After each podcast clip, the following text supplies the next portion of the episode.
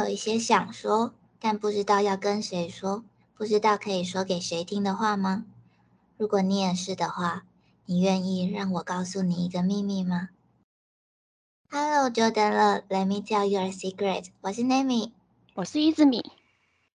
我还希望我现在的声音不会很难听。我前几天真是讲超多话的，辛苦了。Anyway，在上一次的话题中，就是我们提到了一些仔仔因为自己喜欢的事情而学了很多神奇的技能。那我觉得在这么多的技能当中，比较有可能不是仔仔也会去学习的技能，应该是语言能力吧。就是刚好就这么刚好，因为 Nami 跟 Itmi 都有学日文，所以就想说，那这次就来分享一下我们学外文的，嗯，比起说经验分享，不如说是心得吧。除了我们学外语的。过程之外，还有一些因为学外语而学习到的东西，而不单只是 嗯，没有我说学外语学到的事情。对，就是不单只是学外语的方法这样。那我们两个因为一直米是自学嘛，嗯，对，对，然后 Nami 是先在台湾上了一阵子的补习班之后，直接出国留学，所以我想。比较常见的三种方式，我们都可以稍微分享一下。那不知道大家都是因为什么原因想要学外语，然后用什么方法学的，或者是有遇到什么困难，或是有趣的地方，呃，有趣的事情吗？那一直你要先分享看看吗？啊，就我先开始讲。那其实我一开始就很有兴趣，因为小时候就是。动虽然说电视上播的动画都是中配，嗯，但是 O P 跟 E D 就是那个动漫的片头跟片尾曲的部分，基本上还是日文，嗯，少数会翻成中文啦，像是那个珍珠美人鱼之类的。珍珠美人鱼的歌都超好听的，他真的很厉害，可以把歌词完全就是翻成中文后，还可以对到那个意思。对呀，他真的很厉害。好，就是反正大概少数的有可能是中文，嗯，那大部分是日文。那我一开始可能就会空耳跟着哼，然后就会觉得我有点想要知道这个歌词的意思，所以我就会自己可能因为小时候没电脑嘛，所以我就会可能去图书馆用图书馆的电脑去查，这是五十音啊，把它印出来自己慢慢的记。嗯，哦，刚刚一之米说的空耳也是一个日文的词，空耳的日文发音是色拉咪咪，写成汉字就是空耳，天空的空，耳朵的耳，原本的意思是幻听。后来也有，就是把歌词听解成其他意思的意思。哇，这句话里面有好多意思。但是有的人可能会用谐音啊去记歌词之类的，像比如说日文的发音是 wasabi，那可能就会有人用中文字写成哇沙米，这也是一种空耳。就有时候听歌词的时候，感觉就会空耳出很好笑的东西。对啊，那个 YouTube 上面有很多很好笑的空耳歌曲，有兴趣可以去看一下，真的还有些还真的很好笑。哎，你知道我之前在 PTT，我每次都把 PTT 讲成 PPT 哦，真的会，然后就会想一下，在 PTT 上面看到有人就是要找一首韩文歌，但是因为他不会韩文，所以他就写了空耳歌词。然后我记得超清楚那句空耳歌词，就是到南部弄假牙。然后还有人可以找得出来，我真的是觉得超厉害的，真的是很厉害。对对，然后反正就我后来就是又发现，就是网络上会有一些日文的广播剧，嗯，就有可能是那种单 CD，也有可能是就是有些以前的月刊上面的附录，它会有一些短短的广播剧，嗯。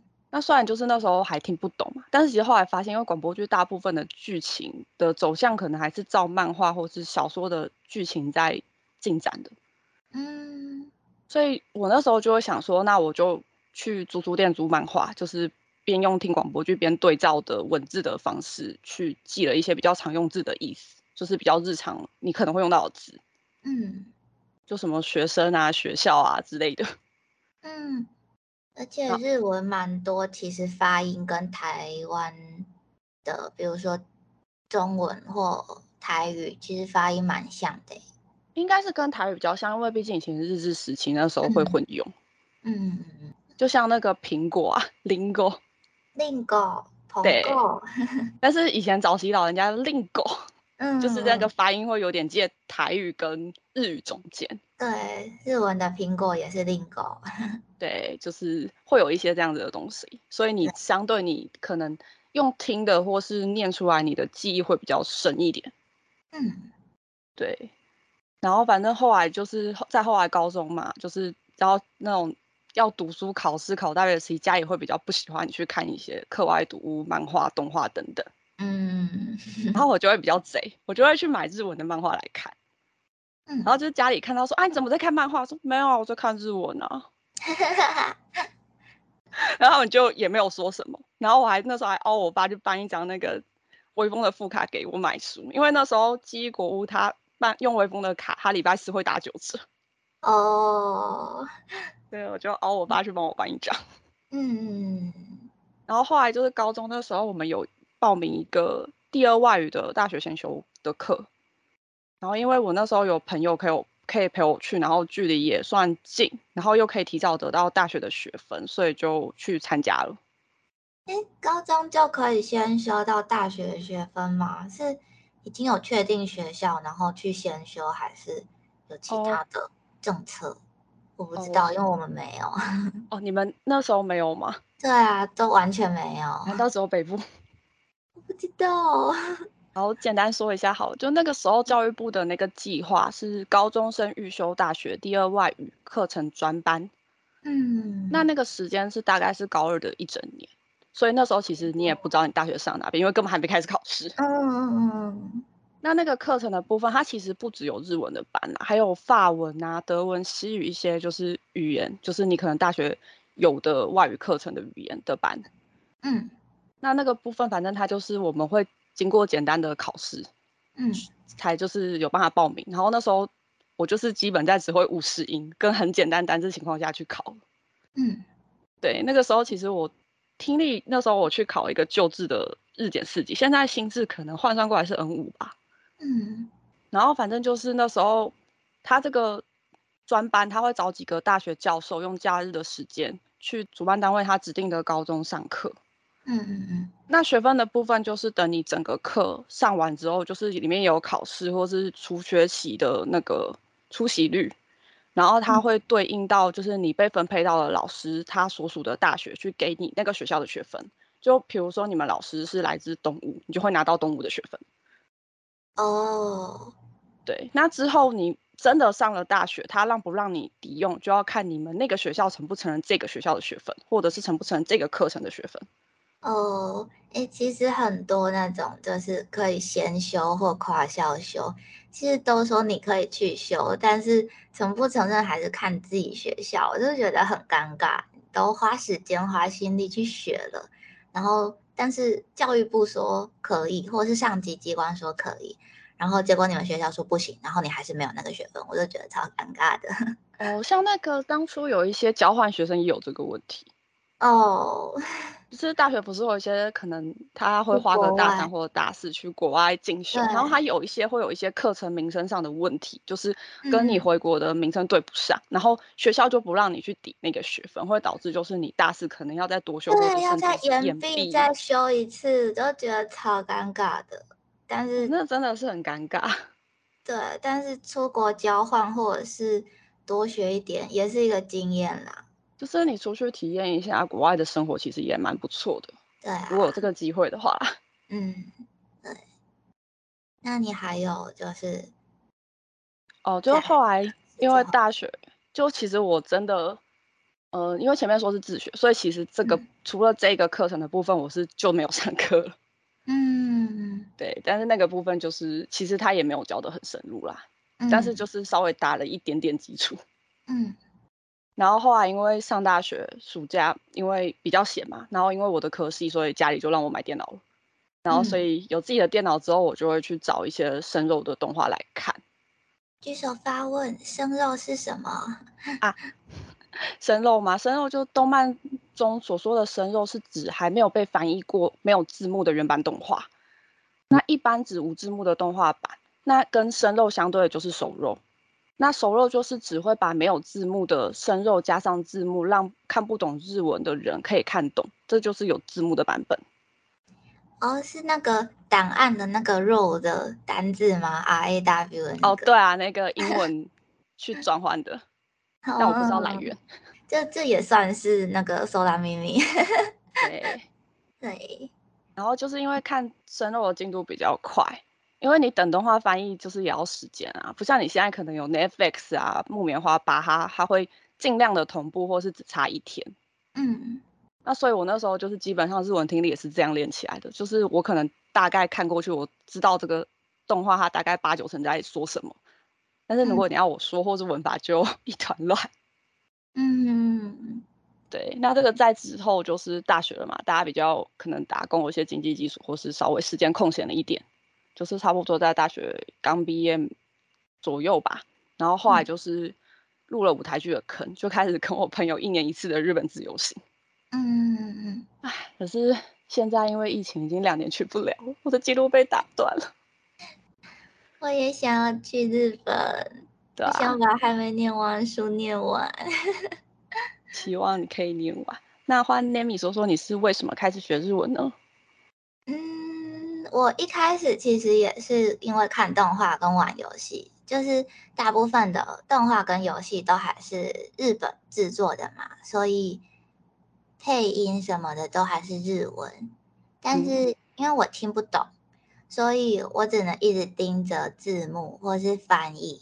那这样子我就没有办法追到最新进度啊！因为就是在前几年的时候，其实翻译都还是要等一段时间，就是至少至少会等个三五天、一个礼拜，或者是漫画可能要更久嘛。所以我就没有办法追得很及时，然后就有点等忍耐不住。对，然后后来，嗯，在大学的时候，我记得那个时候我好像才大二大三吧，跟你们一起看舞台剧的时候，嗯，就是那时候超级沉迷日本的舞台剧，然后因为舞台剧是现场的表演，所以就。当然不会有字幕，也不会有翻译，而且他们主打的受众就是市场，其实也并不是呃日本以外的观众群，所以就算官方发了 DVD 或是蓝蓝光光碟，他们也不会再加上字幕或者什么，然后也几乎没有台湾的代理商会去引进然后翻译，所以最一开始就是看舞台剧的时候，我其实连五十音都不懂。所以我只能依靠一只米，就是在休息时间抱着一只米的大腿，请他解释给我听，刚刚那一段到底在演什么。但没办法在看剧途中问啊，就是那样也会打扰到其他的人看剧。这样，对啊，我个人是无所谓啊，我只希望就是我没有解释错的部分。没关系，反正我也不懂，你讲错我也不知道。嗯，再后来就是因为我大学专业是工艺设计。就是做一些商品模型或是金工木工之类的工艺作品科系，然后再加上我是真的很喜欢看舞台剧，然后也想要做一些舞台幕后的工作这样子，所以我那个时候就是想说，大学毕业之后要去日本念舞台设计相关的大概可以就是研究所，所以其实认真说起来，我学日文的时间应该。不算太久，我不太确定学日文的人平均大概都花多少时间。就是我是大学毕业之后才开始学，然后大概学了一年多就到日本了。对，其实应该算蛮快的，我觉得。嗯，应应该算很快，因为我是想要继续升学，所以我其实没有想要花很多时间在。学语言上，就是因为语言变成只是我的入场门票，我得先会了才有继续升学的资格嘛，所以我就想要学快一点。所以我那时候是在台湾上补习班，大概学个快要一年，然后就是直接报了日本的语言学校，在日本学一年这样子。所以 Nami 就是补习班跟留学经验都有。嗯，那时候我之前有在听你分享，我就觉得你很厉害，真的是短时间，因为你看嘛，毕竟日文系他们大学得读个四年，对吧？这是用生命念书。那其实我曾经也有想要跟朋友去日本读那种一个月的短期的语言学校的体验，可是因为那时候朋友报完名，我要报时他就额满了，嗯，就有点可惜。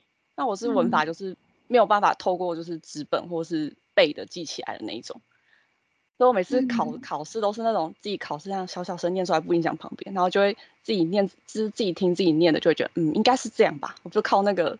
直觉跟习惯在答题，嗯，就是日文听多了也会有语感吧，就是会有呃，就这样念起来好像比较顺。对，就是靠那种语感在答题。对对对，就是好像应该每个语言都是这样的，我觉得。应该吧？嗯，应该是吧。但是说起来，语言学校报名真的是很抢哎。可能是因为就是学生来自世界各国吧，就是人其实蛮多的。就是我那个时候在报的时候也是，就是因为我其实有找代办，然后那时候代办就一直催，一直催，疯狂的催，然后就说虽然学校的截止日期可能是嗯，比如说十月好了，但是你八月就要送件了。我想说，哇塞，有抢成这样吗？但我其实蛮好奇的，你们真的去读语言学校的有，就是可能都是亚洲比较多，还是欧美，还是各班？呃，应该说我有刻意挑学校，就是当然也有很多那种就是台湾、中国比较多学生过去的学校，但是因为我就是想要学快点，所以我不想要下课的时候跟同学都在讲中文，我就有刻意挑一下学校。那我们学校是。韩国人居多，嗯，然后我也有认识从比如说泰国啊、马来西亚、菲律宾，甚至是德国来的同学。哎，有一个德国来的同学，我觉得他超厉害的，就是因为前期二零二零年跟二零二一年的时候，大部分的留学生都还不能入境嘛。哦，对，因为疫情嘛。对对对，所以那个时候那个同学是线上上课，然后。他是德国人，所以他为了要减少时差，他搬到亚洲国家，就是日本以外的国家，但是是亚洲国家，他直接搬到那一个国家去上课，然后等签证进日本。哦，蛮厉害的。但是我觉得他超厉害的。可 是他搬到其他国家就没有签证问题吗？还是他就是来回在德国跟那个国家中间？对，他就这样来回飞，因为有几天就是我有看到他就是。就是精神超不好，然后老师就有关心一下他，说：“哎，同学你怎么了？”然后他就说：“哦，因为我这几天回德国处理签证，所以我这边现在是半夜三点，很困。”我天哪，好好拼哦！对啊，他真的很厉害，佩服。嗯，然后其实也蛮多人跟我说，想要学语言的话，可以在台湾补习班学就好，而且尤其是我是有在台湾补习班上过课的。那我就继续学下去，然后去日本就直接念研究所就可以了。可是因为我念书方法有点剑走偏锋，所以我还是觉得我我还是想要去日本的语言学校。对，那你觉得就是去日本学习跟台湾学习应该会有一个落差吗？那台湾的补习班大概是用什么样的方式在上课？嗯。落差一定是有的，就是因为环境也不一样嘛。但是我在台湾上课的时候，就是其实我也有挑课程，因为有些，嗯，应该说大部分的课程都还是台湾人的老师，然后可能是在台湾念到日文很厉害，或者是去日本留学回来教日文的老师嘛，就是他们当然很厉害，没错。但是我想要营造一个。就是身边都是日文的环境，所以我有特地去问，就是日本人老师上的课，然后所以我是从五十音开始，就是完完全全都是日本人老师教，就是上全日文的课，就是就算刚开始学五十音的时候，就是真的什么都不懂嘛，就是老师还是会用就是很简单的那种单日文单字，或者是加上肢体动作，然后让你慢慢去理解他在讲什么。嗯，对，就是比如说，嗯，key de kudasai，就是请你听我说，那他可能就会比手放在耳朵旁边的动作，就是这个就是 key de kudasai。有点情境式的感觉。对对对，就是慢慢教。所以我其实从一开始就算是在全日文的环境里面学日文。嗯，因为我决定会，我会决定去补习班，就是因为有老师盯着，会学比较快嘛。就是而且会比较系统化一点，就是至少五十音或是动词变化之类的，或者是比如说我想要考。N 三，那 N 三范围大概会有哪些文法单字？就是就应付老，不不是不是应付老师，我没有应付老师，不要应付老师啊，老师会伤心。没有应付老师，就应付考试来说，就是这样会比较快一点，因为我就是针对那个考试去学的。而且如果我真的有哪里就是搞不太懂，或者是很容易弄错的话，因为会有老师，所以老师会。帮我就是把重点通整好，或者是帮我厘清说，哦，为什么这两个文法是不一样的？因为日文其实有蛮多，就是虽然翻译成中文意思好像一样，可是有微妙的落差。哦，有，我每次考试都会遇到这个问题，就是每个选项另一边就会觉得，嗯，好像都通啊。对，就是，哎，我看一下，我之前有特地在查一个东西。考试还蛮多这种情况的，对，真日文真的很多。因为日检它有一整个大题，它是就是你填进去，就是那个字都是同一个，对对对，然后只是看你同义词，同一个问你，然后在不同的句子里面，对对对，然后问你哪一个是最好的，也不是说正确，是最好的选项。嗯，就是比如说，甚至什么什么，就是在日文就有。两个甚至嘛，就是苏拉跟塞，嗯，翻成中文的话，就会觉得好像两个都可以。可是对日文来说，苏拉后面肯定接否定句，就是它是一个比较负面的意思。然后塞就是正面、负面都可以，就是实在文法。对对对对，就是这么微妙一点点的差别。然后这个如果是自学或者是，嗯。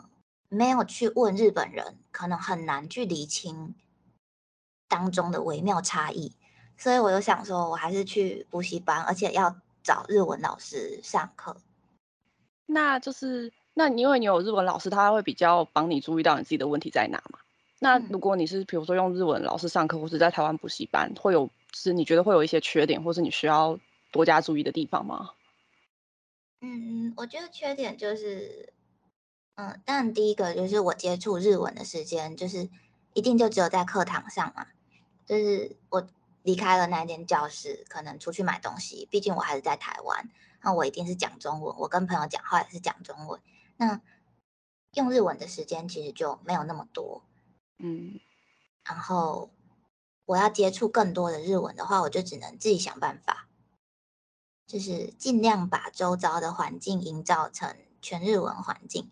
然后我那个时候是把就是手机三 C 的产品之类的所有东西的系统都设定成日文，然后回家之后也是尽量都看没有字幕的日文影片，像是动画或是舞台剧，反正我喜欢看舞台剧嘛，就一直看舞台剧啊，对啊，然后或者是日本的 YouTuber 的影片之类的。然后就是一直重复看，重复看。我可能一集动画可以看个二三十次以上，因为在补习班学到的文法也会越来越多嘛，嗯，所以就会看，对，看了二三十次，我可能每一次可以抓到的单字跟文法会比前一次还要多，哦，会越抓越多。对对对，就可能一开始我只听得懂二十 percent。后来我可能可以听得懂五十 percent，后来再后来我可以听懂七十 percent，就这样慢慢练习练习，然后就是用生命在念书。那就有点像我一直听广播剧，一直不断的听，一直不断的对照，就是漫画，然后就会听懂的部分会越来越多。但其实我觉得方法都差不多，应该说原理可能差不多。对对对，但是有老师的话，就是歪路少走一点，就是专门定着考试啊。我那个时候就是为了要考试，所以才去补习班，因为要进研究所也要语言证照。哦，那是一定的。所以我是为了考试去念的，嗯。然后第二个是因为我就是为了考试念的，所以日检是没有口说考试的，所以我就只专定我的听力啊，或是阅读跟写一点点的写，因为研究所入学考试需要写小论文。哦，我还想说日检没有。对对对，所以就只有定听读写这样，但是毕竟都要去日本留学了，我一定会需要说日文。但是在补习班练习出来的话，我虽然知道很多文法，但是要讲的时候，我还是要想很久。就是我不知道有没有人跟我的想法一样，就是我会觉得我不能出错，尤其是我已经在补习班学了这么多文法了。我就会觉得我要讲的时候，应该要用相对正确的日文来讲。就比如说我刚刚讲苏拉跟沙耶的差别，那我就会觉得我应该要讲对，所以我就会在讲一句话之前，比如说我要讲甚至怎样怎样的时候，我就会开始讲，我呃开始想，我现在应该要讲苏拉还是开始讲沙耶，然后就想超久，然后才把这句话讲出来，然后这样就会变成超级卡。甚至我可能还记错，说出来不一定是对的，讲出来之后才反应过来，哎，我刚刚好像讲错，哎，然后这种时候我就会觉得很挫折。这个我懂，我是听跟读可以，但是文法不好，然后你就会觉得就是你要在脑中过好几遍，就是因为你怕你错。但是其实你这样，因为会怕错，你反而会更不敢说，就是那个状况。对，我觉得这就是在台湾补习班跟在。日本语言学校的一个最大的差异吧，但是我那时候在台湾补习班的时候，写也只有每个礼拜写可能一篇小作文，小作文也就只是很日常的那一种陈述自己的意见而已。但是因为我那个时候就是因为我的社会经验也不多，我刚大学毕业，我马上就想要去留学，所以就。在中间的一段时间去学日文，所以我也没有什么社会历练，然后日文也不好，然后我的同学都是那种学了三五年的哥哥姐姐，就是有那种水电工啊、咖啡厅老板啊，就是真的很厉害的那种哥哥姐姐，然后我就会觉得，对，就是真的历练很丰富，然后我就会觉得，哇塞，我的语言程度也没有他们好，观点看法也没有他们深刻。然后写出来的文章也是超像小朋友，而且用词也很简单，我就会觉得很挫折。结果殊不知到了日本之后，我每个礼拜不是每个礼拜，每天要写一篇小论文。天哪，直接去世。而且其实我我自己很在意用错这件事情，但是我身边的人，比如说一直明，或者是我身边遇到的所有朋友，都。我觉得都蛮严以律己、宽以待人的，哎，就都会跟我说，你用错没关系呀。比如说一直米这样跟我讲，你用错没关系啊。可是他自己明明也很在意用错啊，就就嗯，就是会这样嘛。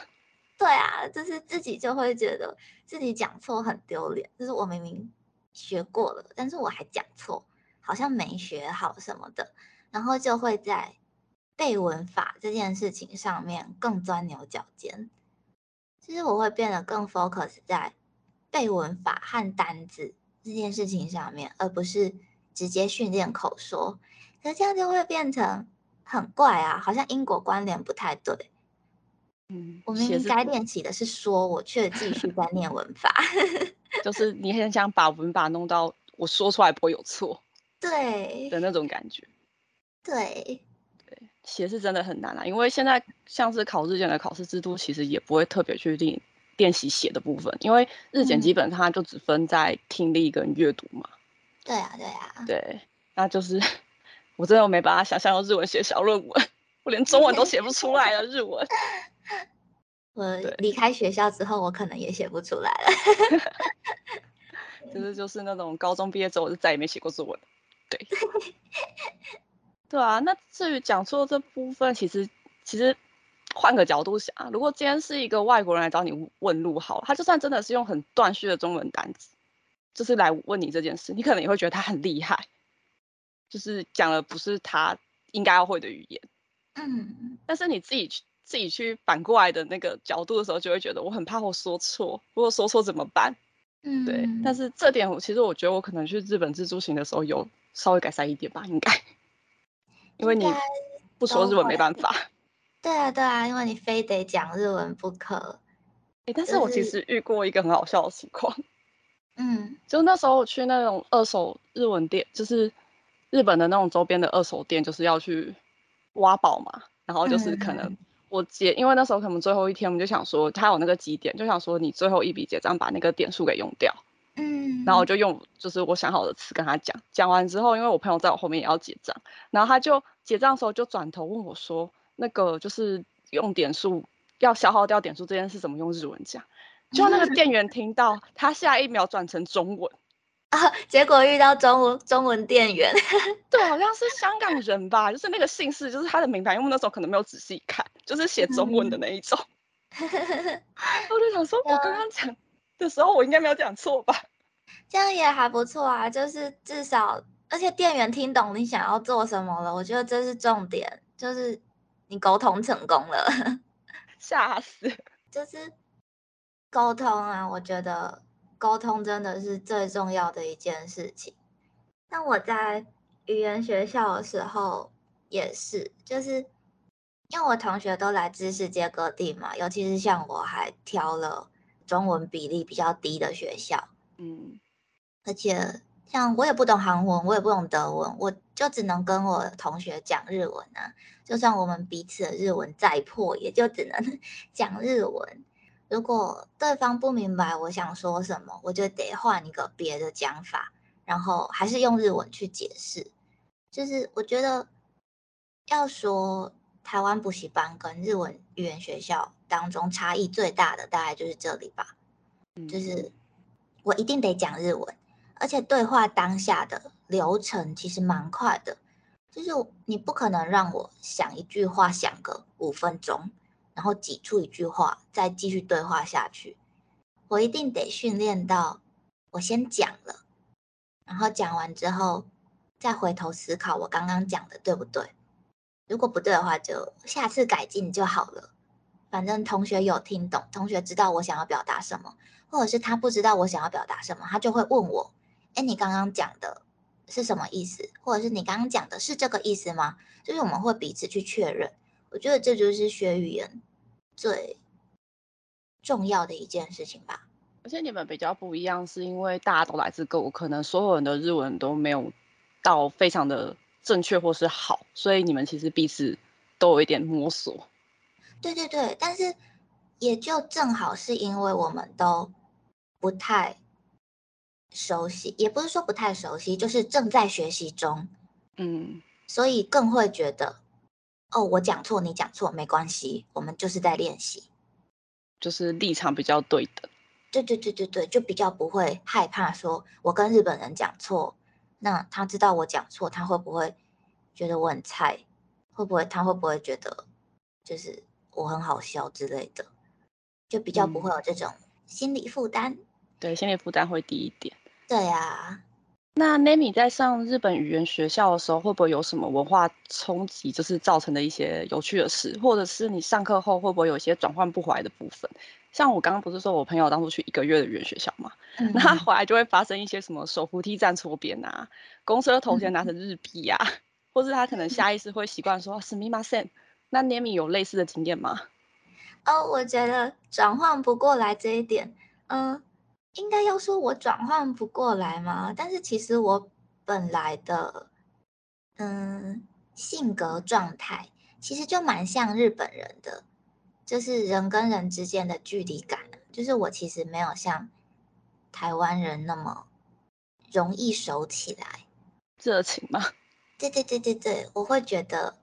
我跟你要保持社交距离，所以其实现在疫情途疫情期间，我会觉得很快乐，因为大家都跟我保持社交距离，大家都要 保持一点五公尺哦。对，然后如果说电扶梯站左边，我一直以来都是站左边的，所以我是 先站左边，然后发现哎不对，要站右边，我才去改。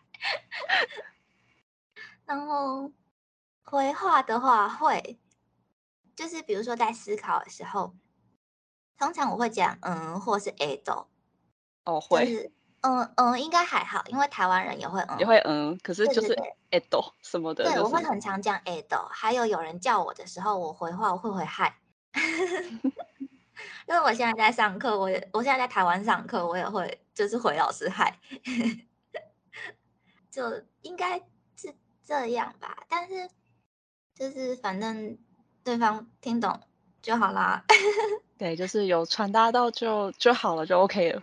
对。然后文化冲突有一个很有趣嘛，就是同学们都捏了一把冷汗的事情是，就是你知道欧美的同学都会比较 open，就是他们比较乐天，然后就他们的语言系统来说也比较没有敬语之类的差异。对对对，甚至是可以直接叫爸妈名字的那一种。哦，有影集看到很多。对对对，所以他们会可能会比较反应不过来吧。但是日本人就是很重礼仪啊，就是甚至甚至什么敬语、谦让语都还有等级之分，就是平辈的、上级的、下级。对对对对对，还有那种超级头可以扎的那一种，就是敬礼要九十度鞠躬的那一种。哦，他们敬礼不是有分角度，三十、四十五、九十。对对对对对对。然后甚至直接那个都都给大家什么土下座，直接土下座敬礼的那一种，就是日本人的对于礼仪是要求到这种程度。然后我就会看到欧美同学在讲话的时候很狂放，然后我们就会觉得同学修淡季的，那个我们知道他没有恶意，但是就是会就是为他捏一把冷汗。就觉得蛮有趣的，就是各国之间不太一样的想法吧。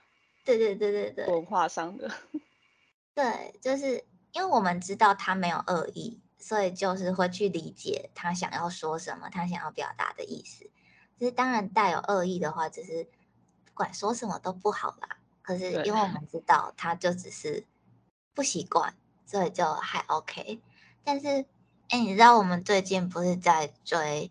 英语系的游戏说 E N 组吗，对，然后就是其实他们也会讲，哎，就是讲说，其实你也不用太担心说你讲错，或者是语言咕恰咕恰，就是中文、日文、英文混在一起，就是只要让对方可以听得懂就好。但是其实我现在也是会，就是视对象来调整我的。语言讲话方式嘛？对对对对对，马上调整不过来，就是因为一直没懂日文，所以我在讲话的时候可能就会中日文混在一起。但是因为像我们一直讲的，就是语言就是沟通的工具嘛。那当今天听我讲话的 IT 就是对象，可能是一个并不知道日文的人。那我可能就会去想说，我要怎么用全部都是中文的说法跟你讲，或者是有人听不懂英文，我就会尽量不太讲英文，这样子就是我还是会视对象去调整我怎么讲话。可是如果是很轻松的在对谈的话，其实我就是中文、英文、日文超级咕恰咕恰，下意识会忘记。对，而且因为在录音的时候，就是因为我只跟一直你讲话，我就会就是突然忘记 switch，但是录完之后我会剪辑，所以没关系。这我真的很懂。我朋友那阵子回来是就是中日一直混杂，然后因为我听力可以，所以我一开始听到可能会愣住，但你后面听久你就习惯了，然后就导致我回家话可能也是中日咕恰咕恰。哎，因为其实有时候你可能都漫画看久，有时候那个词的意思就是你想表达，但是。你不知道这个词就是中文要怎么精准翻成中文，就那个字你会觉得好像只有日文有那个感觉，翻成中文你就不知道拿哪个字去替换，对的那种感觉。对啊，那你会英文我其实应该还听得懂啊，因为我美国影集也看蛮多的，所以我听力可以。可是你要我回英文就 moody，我应该没有办法。没关系，没关系，我我听得懂中文。对啊，那录音的时候就是听到日文，就是那个习惯，你就会脑中就知道那个意思，你就会继续聊。然后你会可能回去听档案才发现啊，我们那边是讲日文吗？对呀，然后然后就会想说啊，哑巴，这是录音怎么办？那我们是不是应该要做个单字卡之类的？开始打字卡。对，然后我觉得翻译真的是一门学问诶，就是像刚刚讲到的赛跟斯拉，还有一些微妙的单字差异。就是突然要我翻译成中文，我可能会真的想不太起来，或是要想很久。嗯，我觉得就是最明显的，像是一些可能谚语的部分。对对对对对对。或是可能日文有一些节庆，其实你没有办法很好的用中文去描述那个节庆是什么东西。哦，什么盂兰盆节？对对对，就是一些文化类的东西，你会就是卡住，就想说这个中文要怎么讲啊？嗯。如果懂日文，可能就会知道盂兰盆节大概是怎么一回事。但是不懂或是不太了解日本的文化的人，就会嗯完全不知道。然后要解释的时候，也不知道该怎么解释，就不知道从哪边开始解释。对，但其实我后来觉得盂兰盆节蛮像中元节的，就是迎接王者，因为他们有时候有会一些类似，就是可能庙会还是什么的，哦，各种活动或是跳舞的那种祭典，又觉得好像跟我们的中元节好像又不是完全的一样嘛。对对对对，就只能用一个比较类似但又不完全相同的词去解释，然后就会觉得这样要翻译好像又有点微妙。对，就会觉得好像没有办法很完整的把它翻译出来。嗯。反正我就觉得，语言学校最主要应该就是想要让我们习惯讲话这件事情吧。对，所以我看过有很多人就是有说，学语言最快速的方式就是要让自己沉浸在那个语言的环境里。其实我觉得。我我应该不会否认这件事情，因为像刚刚讲，就是我也有把我的手机系统改成日文，或者是一直听日文的节目之类的。然后我会去日本的原因也是我想要在一个全日文的环境嘛。可是我觉得这个并不是把我的语言思考逻辑转换成日文模式。嗯。应该是，应该是说，我其实不觉得就是语言有这种模式转换的问题吗？对，就是人应该不太可能像电脑一样，就是现在那个 English mode on switch，然后就可以马上转换。就是你不像这种电脑翻译还可以选语言，我想翻译成哪个语言，我就转换成那个语言。对对对对，你知道我之前有看过一位就是学语言学的 YouTuber，然后他就是。也是在讲这件事情，然后他就说，比如我们的我们脑袋里的中文是一杯红豆，然后我学的日文是一杯绿豆。我的思考模式并不是面对台湾人的时候，我用我脑袋里的这一杯红豆在思考，然后面对日本人的时候就可以用这一杯绿豆来思考，而是我脑袋里面就是各种豆豆混在一起，所以我觉得并没有用日文脑思考这样的事情，我就只是。习惯了，对啊，要你学一个语言就要多一种脑。对呀，我你要说到这个这个习惯这件事啊，我们学校以前曾经有那种短期来两周的新加坡的交换学生，哦，他们讲话真的精彩，他们真的是四个语言混说。我记得应该是中文、台语、马来文跟英文吧，听起来很有趣，就是很像你刚刚在讲的那种各各各种豆子混在一起的情况。对啊，就是台湾人也常常中文台语混在一起讲啊，只是会讲外语的人，可能脑袋里又多了几种豆豆这样子。因为我之前第一集要上线之前，我有就是封测，就是先把我的档案给几位比较熟悉的朋友听，然后他们就说：“哎，你的日文比重会不会有点多？”然后我这个时候就有点尴尬，我想说：“呃，但是这是我。”平常讲话还是真的是这样子，那我应该怎么办？有那个时候你跟我讲说，我很认真回去听了好几遍。他说日文比例很高吗？我我们听不出来我们在讲日文，我两个很忙。然后反正后来就是会尽量剪辑或者是做单字卡，或者是如果真的听不懂的话，其实可以留言跟我们讲，我们可以再去就是解释，或者是再看看这一点要怎么来说明。嗯，就是看是做字卡，或者是可能小的语音短集之类的，看看有没有办法可以去弄这一块。对，虽然主要目的不是教日文，但是好像可以做这件事情。简单的小教室。对。哦，我想到还有一件事情，我觉得蛮有趣的，就是在台湾学跟在日本学的差异，就是在台湾我会想要学到完美的日文，但是我去了日本之后，我学到的反而是怎么沟通。我觉得这应该是就是打破我一直以来的迷失的一个很重要的一个关键吧。就是我那时候一开始去的时候，我也以为老师会就是继续教文法之类的。我去的时候才过 N 二，正要考 N 一，嗯，然后因为 N one 的文法已经是那种很冷门、很冷门，可能是写论文，或者是甚至是你阅读一些古典哦，有比较一些冷门。像我记得我那一年，我曾经有考过，但差了一点分数。但那一年好像是考心理学，就是他的阅读测验在在讲一一整篇的心理学。对，就真的不是你日常会用到的。就有时候可能要上下文去猜那个中间那段在干嘛。对对对，所以我那个时候去，因为我的目的就是考试嘛。我那个时候其实以为老师会继续教那些很艰深的文法，结果完全没有。老师完完全全没有在课堂上教过文法。就至少在必修课上，就是当然我选修有选 N 万文法，那老师一定就会教 N 万文法。但是必修课老师完全不会教文法，他教给我们的重点是，就是应该说老师对我们唯一的要求就是一太可的看他你写字没写的可多，就是把你想要讲的话用最简单的方式表达出来。他也没有要要求你用很。难的日文单字或者是很难的文法，他反而跟你说越简单越好。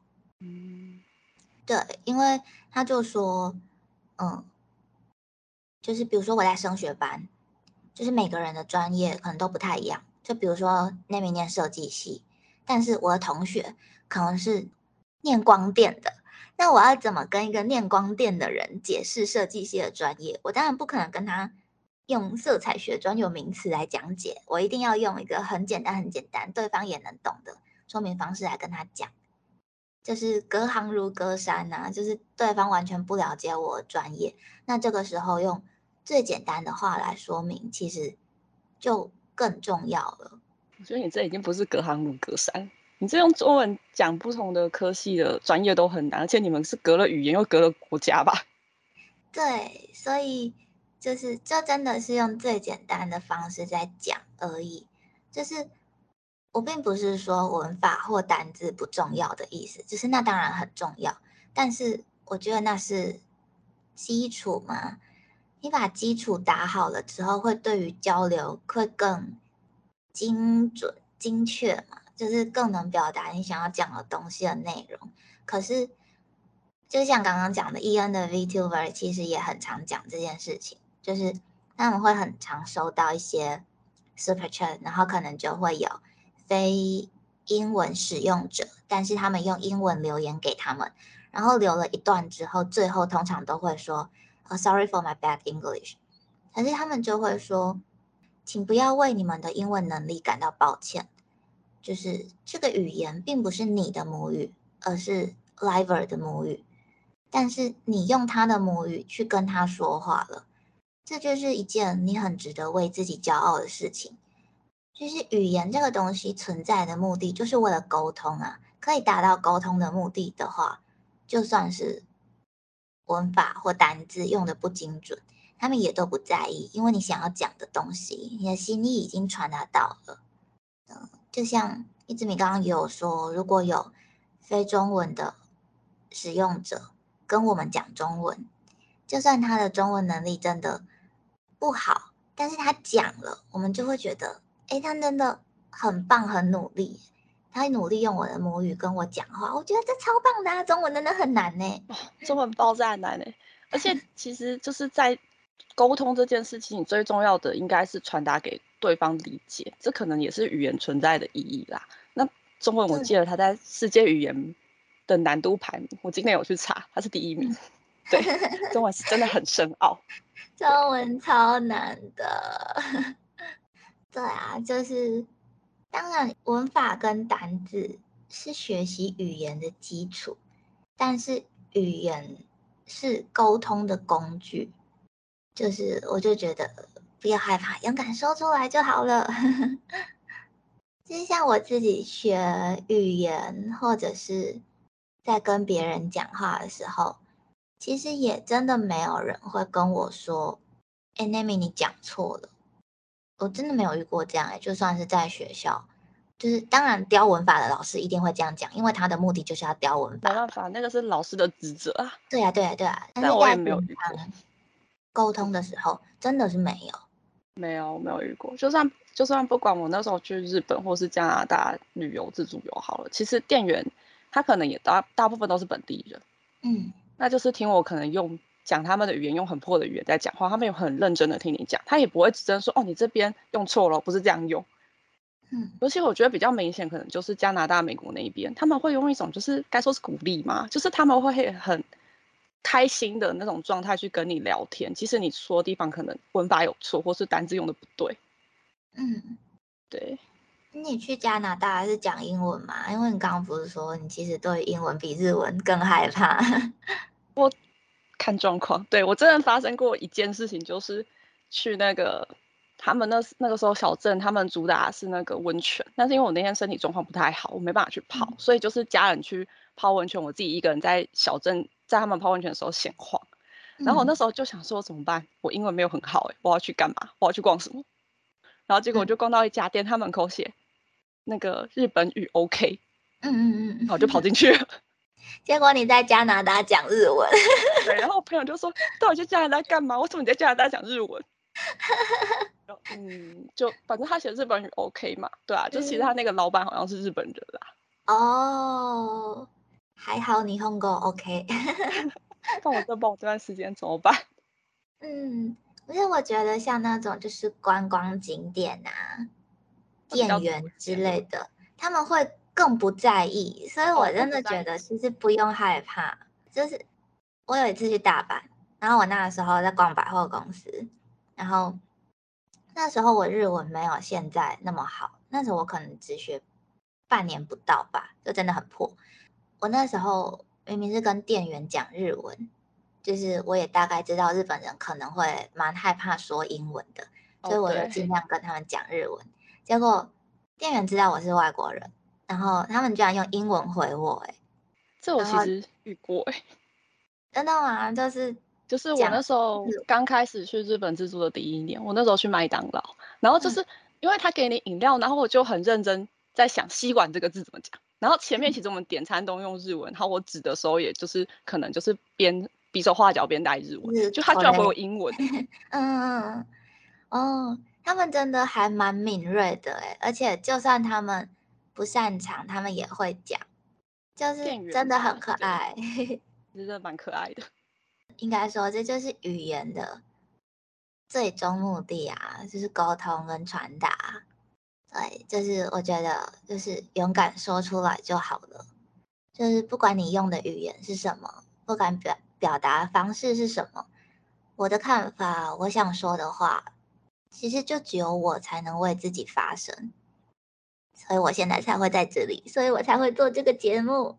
所以如果有机会的话，你们愿意让我听听你们想说的话吗？那今天的秘密就说到这里喽。谢谢你愿意听我们的秘密，欧亚斯密。